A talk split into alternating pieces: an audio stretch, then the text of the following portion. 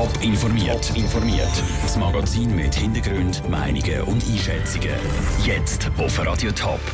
Warum es im Winterthurer Stadtrat zu einer Departementsrochade kommt und wie der Fall Erb die Schweizer Wirtschaft verändert hat, das sind zwei von den Themen im Top informiert. Im Studio ist der Dave Burkhardt.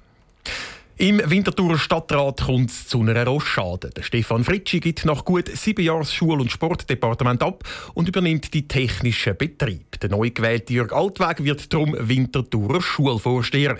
Damit sind die technischen Betriebe nach zehn Jahren in grüner, also wieder in freisinniger Hand. Vera Büchi, für dich ein nachvollziehbarer Entscheid? Ja, es ist ein Entscheid, der ein bisschen absehbar war. Jürg Waldweg hat ja schon am Wahlsonntag angetönt, dass sein Wunschdepartement zwar technischer Betrieb gewesen wäre, dass die aber wahrscheinlich nicht frei werden. Und dann ist das Departement Schule und Sport für den Stefan Fritschi bei seiner Wahl 2002, 2010 Entschuldigung, nicht wirklich ein Wunschdepartement gewesen. Insofern ist sein Wechsel gut möglich gewesen. Und der Entscheid der ist auch nachvollziehbar, weil bei den technischen Betrieb, vor allem bei Stadtwerk, ist viel Unruhe drin unter der Führung vom Grünen Matthias Gfeller.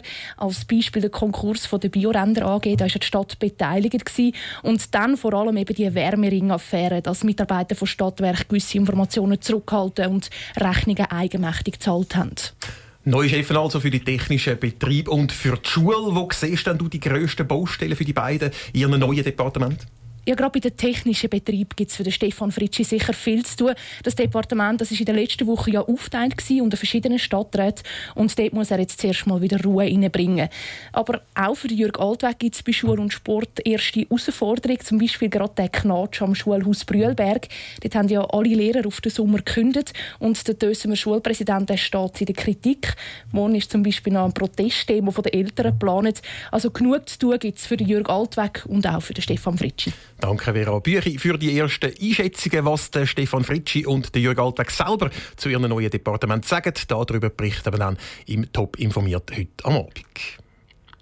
Es ist der zweitgrößte Firmenbankrott in der Geschichte der Schweiz. Der Konkurs der Winterthur Erbgruppen im Jahr 2003.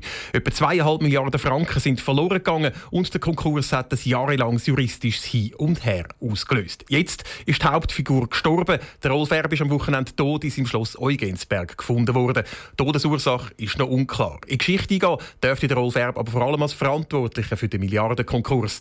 Caroline Dettling schaut mit dem Experten zurück auf diesen Fall. Vor über 14 Jahren war der Konkurs der Erbgruppe besiegelt und hat seither die Justiz beschäftigt. Nach dies Neu ist nämlich als Licht gekommen, dass bei der Erbgruppe Bilanzen geschönigt und Gläubiger getauscht worden sind.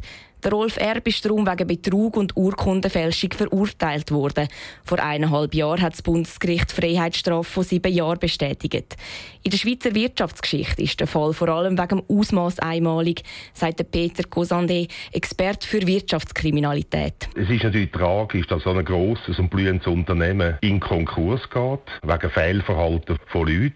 Aber wenn sie über 35 Jahre im Bereich Wirtschaftsdelikt tätig sind, überrascht sie auch das nicht mehr. Auch andere Fälle haben sich sehr ähnlich abgespielt wie der Erdfall. Der einzige Unterschied ist halt, dass die Firma, dass der Schaden auch viel grösser war. Der Rolf Erb hat sich bis zum Schluss gewehrt dagegen, dass er aus seinem Schloss im Kanton Thurgau muss ausziehen und dagegen, dass er wirklich hinter Gitter muss. Erst vor zwei Wochen hat das Bundesgericht auch in dem Punkt geurteilt und gesagt, der Rolf Erb muss ins Gefängnis. Zu dem kommt es jetzt nicht. Der Fall Erb hat trotzdem auch für die Zukunft Spuren hinterlassen, sagt Peter Gosandé. Was ich hoffe, dass natürlich auch in der breiten Bevölkerung vor Augen geführt worden ist, dass halt so Sachen können passieren können, dass auch die Strafverfolger das wirklich bewiesen haben, dass sie fähig sind, so einen komplexen, grossen Fall überhaupt vor das Gericht und zu einer Verurteilung zu bringen auch aus präventiven Gründen, damit eben auch mögliche Täter wissen, ja, wir haben die Justiz, die funktioniert. Eine Frage im Fall Erb ist aber immer noch offen. Was passiert mit seinem Vermögen? Klar ist, dass Schloss Eugensberg, die Villa am Winterthurer Wolfensberg und ein Haufen andere Vermögen nicht an die Nachkommen vom Rolf Erb gehen, sondern in Konkursmasse. Das Konkursverfahren das läuft aber immer noch. Der Beitrag von der Caroline Dettling. Alle Informationen zum Fall Erb gibt es auf toponline.ch. Es ist die grosse Sportüberraschung vom letzten Wochenende. Die Winterthurer Basketballerinnen gewinnen sensationell den Schweizer Cup. Im Finale haben die Frauen vom Basketballclub Winterthur den haushöhe Favorit Freiburg geschlagen. Der Erfolg von Winterthur ist umso erstaunlicher, weil der Club vor sieben Jahren noch in der dritten Liga gespielt hat. Der Raphael Wallimann hat nach dem grössten Erfolg in der Clubgeschichte mit dem Geschäftsführer der Winterthurer Basketballerinnen geredet. Vor sieben Jahren haben die Frauen vom Basketballclub Winterthur, kurz BCW, noch in der dritten Liga gespielt. Jetzt sind sie ganz oben angekommen. Am Wochenende haben sie den Köpfinal zu Genf überraschend gegen den Ligafavorit Freiburg mit 61 zu 59 gewonnen. Es war spannend bis am Schluss. Der entscheidende Korb ist erst zwei Sekunden vor Abpfiff gefallen. Dementsprechend hat sich das Team gefreut, sagt Samuel Frey, Geschäftsführer vom Club. Es war ein Sieg, der eigentlich uns wirklich niemand zugetraut hat. Auch wir selber haben unsere Chancen realistisch eingeschätzt auf etwa 10 Prozent und dementsprechend unglaublich riesig ist die Freude. Gewesen. Basketball ist eigentlich vor allem in der Westschweiz populär, in der Deutschschweiz ein weniger. Der Samuel Frey ist aber überzeugt, dass sich das künftig könnte ändern könnte. Wenn wir nicht würden daran glauben, dass Basketball da wirklich populär werden könnte, dann hätten wir aufgegeben. Aber äh, aus meiner Sicht ist es so eine äh, geniale Sportart, dass es eigentlich schwer ist, sich zu entziehen, wenn man es mal gesehen hat. Ich glaube nach wie vor daran. Wir haben, als wir da angefangen haben, ich und der Daniel Rasic, der Coach, haben wir gesagt, wir möchten das Wintertour eine Basketballstadt machen. Mit dem Göpsig ist ein grosses Ziel vom BCW erreicht. Die nächsten Ziele sind aber schon formuliert. Der Göpsig ist wirklich eine riesige Überraschung. Es wird schwer, so etwas nochmal zu wiederholen. Und das Ziel muss von dem her ganz klar sein, die ganzen Strukturen rundum zu verbessern. Ich meine, Geld ist immer ein grosses Thema, wo wir jetzt natürlich auch hoffen, dass wir mit dem Cup-Sieg ein bisschen noch eine bessere Chance haben. Und dort gibt es sicher noch Potenzial, sodass wir dann vielleicht einmal um die Meisterschaft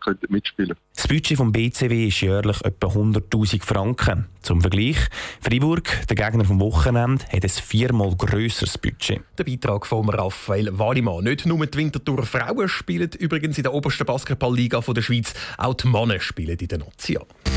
Top informiert, auch als Podcast. Mehr Informationen gibt's auf toponline.ch.